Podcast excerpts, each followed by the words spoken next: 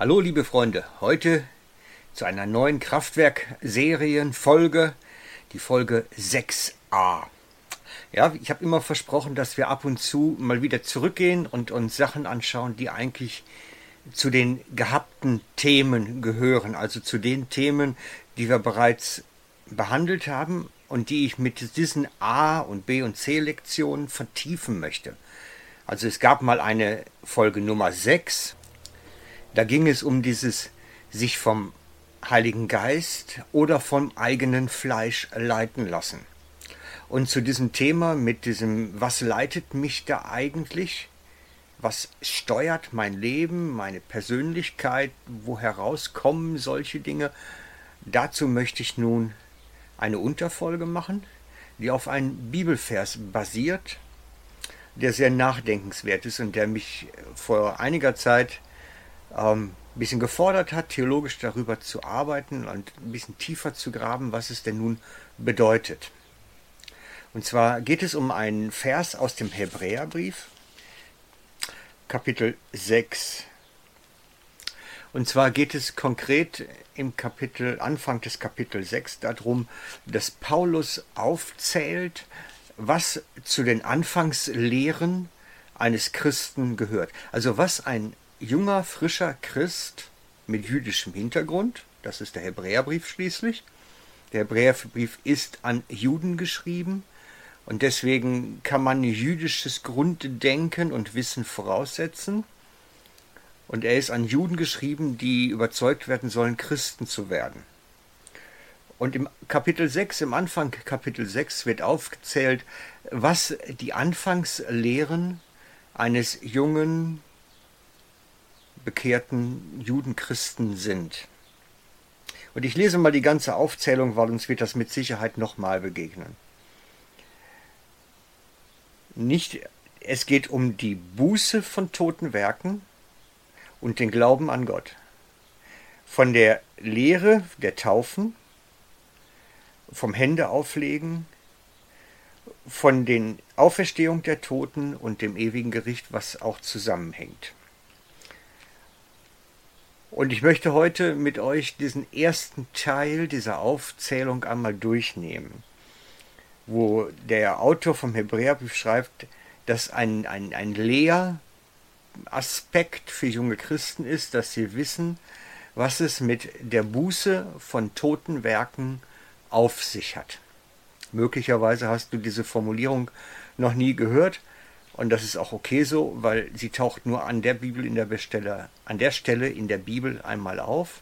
Das heißt, es ist nichts Wiederkehrendes, sondern in der Formulierung etwas Einmaliges in der Bibel, das aufgefordert wird, von toten Werken Buße zu tun. Und jetzt stecken da zwei Sachen drin, die wir uns mal genau anschauen müssen. A, was heißt es, Buße zu tun? Und B, was sind eigentlich die toten Werke? Und ich möchte einmal mit den toten Werken beginnen, weil ich glaube, da steckt ein bisschen was drin. Zum A, ich habe immer gedacht, es gibt böse Werke und gute Werke. Meine persönliche Ansicht war das immer gewesen, dass ich in der Bibel gesehen habe, es gibt gute Werke und es gibt böse Werke. Es gibt schließlich den guten Samariter und der tat gute Werke. Und es gibt Leute, die taten böse Werke. Aber hier taucht das Wort aus tote Werke. Und dem gegenübergestellt wäre zwangsläufig als Pendant, als Gegenstück lebendige Werke. Hier wird also unterschieden zwischen toten Werken und lebendigen Werken. Und ein Anfänger im Glauben soll wissen, was es mit den toten Werken und damit zwangsläufig auch mit den lebendigen Werken auf sich hat und nicht einfach mit Gut und Böse. Und ich glaube, dieser Aspekt ist in unseren Tagen wichtig, weil vielen, die für sich fürs Christentum interessieren oder die Christ geworden sind, einmal immer gesagt wird, sie sollen einfach gute Werke tun. Das heißt, den Menschen etwas Gutes tun. Und das ist grundsätzlich nicht falsch. Das ist grundsätzlich nicht falsch, gute Werke zu tun. Es ist grundsätzlich nicht falsch, jemanden, der hilflos am Straßenrand steht, über die Straße zu helfen. Es ist grundsätzlich nicht falsch, jemanden, der in Not ist, zu unterstützen. Das sind gute Werke und die sind nicht verkehrt. Hier geht es aber um lebendige Werke und tote Werke, und das ist etwas anderes. Was nun sind lebendige Werke und was sind tote Werke? Nun, eigentlich ist es ganz einfach. In der Schrift wird alles das lebendig bezeichnet, was vom Geist eingehaucht ist. Was Geist Gottes in sich trägt, das ist lebendig, während alles das, was nicht Geist Gottes in sich trägt, tot ist. Das heißt also, hier geht es bei dem Autor darum, dass er schreibt von den Werken, die vom das Leben des Heiligen Geistes in sich tragen und dass wir diese Werke dann tun. Wir sollen also Werke tun, die Geist Gottes in sich tragen, die von ihm eingehaucht sind, die von ihm beseelt sind. Das sind die Werke, die wir tun sollen. Und ich glaube, dass dies der Praxis entspricht, weil wir schließlich vom Heiligen Geist geleitet werden, um Werke zu tun, die Gott vorbereitet hat.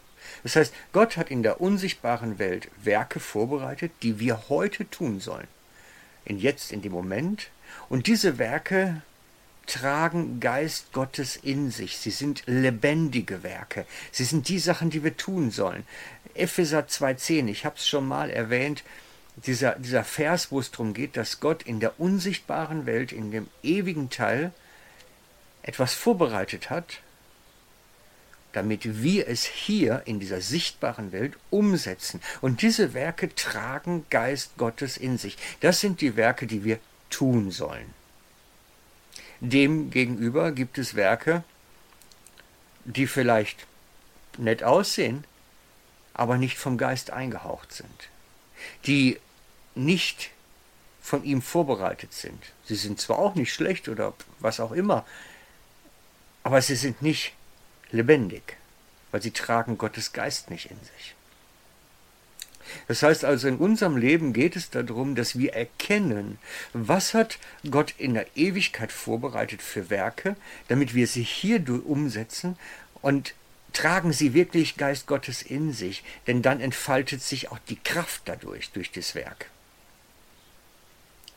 Und ich mache euch Mut darin, in diesem Erkennen, in diesem Schauen, was hat Gott nun vorbereitet, was ist sein Wille, sein Plan jetzt hier, darin besser zu werden. So schreibt es der Vers vorher, im Vers 14, dass gereifte Christen durch Gewöhnung geübte Sinne haben. Das heißt, sie sind Gewöhnung taucht dort auf, das heißt für gewöhnlich, für wiederkehren, für eingeübte Sinne trainiert, eingeübt, gelehrt, wiederkehrend. Das sind die Worte, die dazu gehören. Das heißt also, dieses permanente Dranbleiben, dieses permanente Fragen, Herr, was ist jetzt dran? Was ist dein vorbereitetes Werk? trainiert unsere Sinne, mit Gott unterwegs zu sein, ihn wahrzunehmen, sein Reden, sein Handeln. Und aus diesem heraus sind wir geübt. Wir haben geübte Sinne. Aber dazu gehört das Wiederholen, das Üben, das Dranbleiben, das Trainieren, das sich weiterbringen. Äh, sorry, dass ich das so sage, aber in diesen Dingen, im Umgang mit dem Heiligen Geist hier auf dem Planeten Erde, braucht es unsere geübten Sinne. Es braucht dieses Dranbleiben, dieses Trainieren, dieses immer wiederkehrend und äh, sich weiterentwickeln da drin. Ihr seht, wir brauchen geübte Sinne, um zu erkennen, was sind Gottes vorbereitete Werke, damit wir lebendige Werke tun. Da haben wir den großen Zusammenhang. Und jetzt schreibt der Autor vom Hebräerbrief, wir sollen Buße tun von toten Werken. Das heißt also, bei uns im Leben tun, passieren immer wieder Dinge, die nicht vom Heiligen Geist vorbereitet sind, die er nicht gemacht hat, die er uns nicht angewiesen hat, und wir machen sie doch. Und sie sind auch zum Großteil nicht gut für uns. Und über diese toten Werke sollen wir Buße tun. Das Verständnis von Buße über die Jahrhunderte hat sich ja immer wieder entwickelt. Es hat immer wieder verschiedene Stadien durchlaufen. Es gab eine Zeit, da hieß es Buße zu tun, indem man ähm, sich selbst kasteit, wurde gesagt. Das heißt, es gab die Selbstauspeitscher. Leute, die Peitschen hatten, um sich selbst zu geißeln, sich selbst auszupeitschen. Wenn ihnen etwas passiert ist, ein totes Werk, etwas oder Sünde oder irgendwas, was ganz daneben ist, dann haben sie sich selbst ausgepeitscht. Für viele wurde es eine Kultur. Schon bei dem ersten falschen Gedanken peitschten sie sich selbst aus. Man nannte diese Leute die Fragelanten. Ihr könnt es auf Wikipedia nachschauen. Es gibt sogar mit Fotos, nicht mit Fotos, sondern mit Strichzeichnungen dazu. Also mit Skizzen. Das heißt also, diese Fragelanten haben sich selbst ausgepeitscht, weil sie falsche Gedanken hatten und Gefühle hatten, die nicht rein waren, die nicht gut waren. Und jedes Mal musste die Peitsche dann herhalten für sich selbst. Es gibt heute noch das Ganze in einer abgemilderten Form. Das sind die Leute, die dann in, auf Knien nach Canossa robben oder was weiß ich wohin. Es gibt das sogenannte Kniewege, wo man dann halt auf den Knien Buße tuend sich weiter bewegt. Ein Bußgebet nach dem anderen sprechend, genau. Dann gibt es natürlich die ganze mittelalterliche Kultur, wo man etwas ableisten musste als Bußleistung. Das heißt, es musste manchmal eine, äh, eine Wanderung auf sich genommen werden oder äh, irgendwas bezahlt werden oder an anderer Stelle eine große Spende gemacht werden. Es musste etwas ausgeglichen werden. Das war die Bußhandlung. Und irgendwie ist das Thema Buße bei uns heute mehr in Vergessenheit geraten.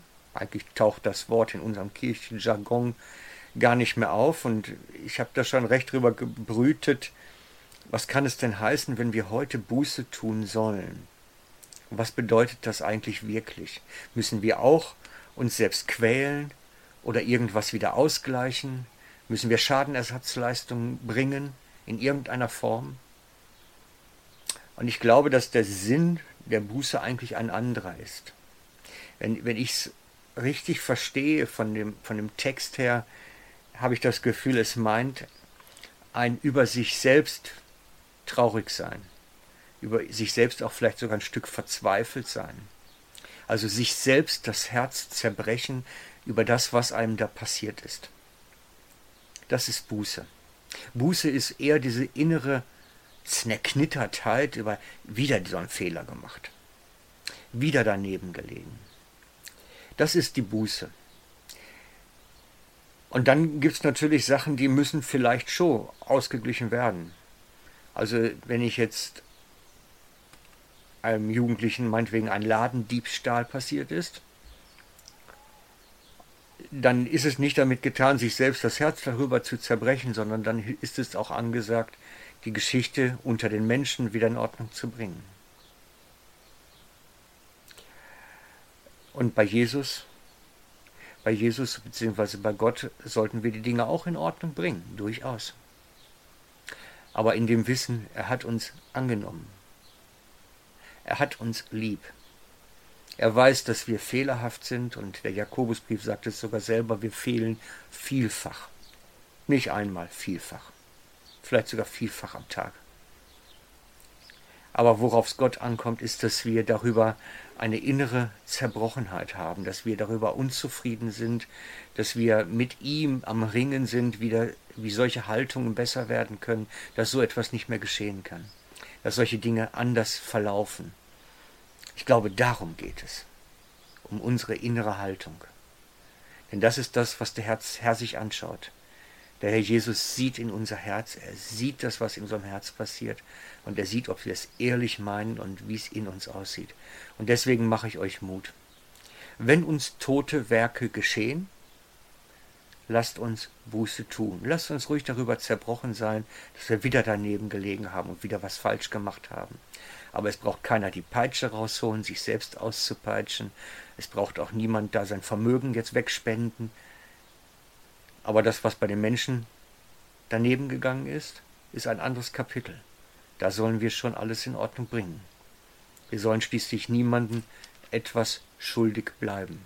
Und deswegen, ich mache euch Mut zur Buße von den toten Werken. Entdeckt es vielleicht ganz neu. Ciao, euer Frank.